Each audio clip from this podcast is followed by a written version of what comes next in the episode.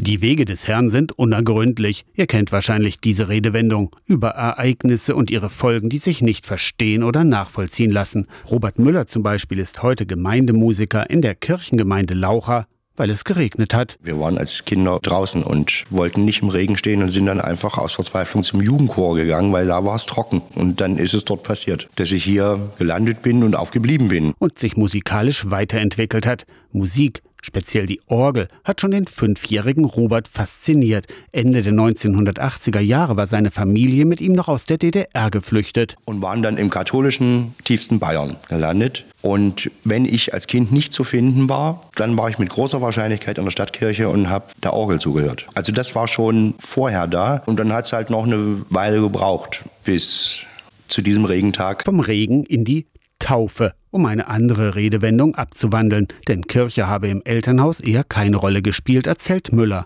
Nach der Flucht ist die Familie aber wieder nach Laucha zurückgekehrt. Absolut heimatverbunden sei er. Das ist ein bisschen Bonus in dieser Stelle, denn die Kinder, die zu uns kommen, das sind Kinder von Leuten, mit denen ich in der Schule war. Und das macht es wesentlich leichter, einen Zugang zu finden. Und man hat einen Vertrauensvorschuss. In Laucha ist Robert Müller verantwortlich für die Kirchenmusik, für mehrere Kirchenchöre, den Gospelchor Posaunen und Projektchöre. Im Kindergarten beginnt es und die Sängerinnen und Sänger wachsen mit. Jetzt ist es schon so, dass ich Kinder im Jugendchor habe, mit denen ich im Kindergarten angefangen habe. Die Bruchstelle aus dem Jugendchor raus, weil sie sich da so wohlfühlen, in die nächste Gruppe, der ist schwierig. Aus der Kirchenredaktion Torsten Kessler, Radio SAW.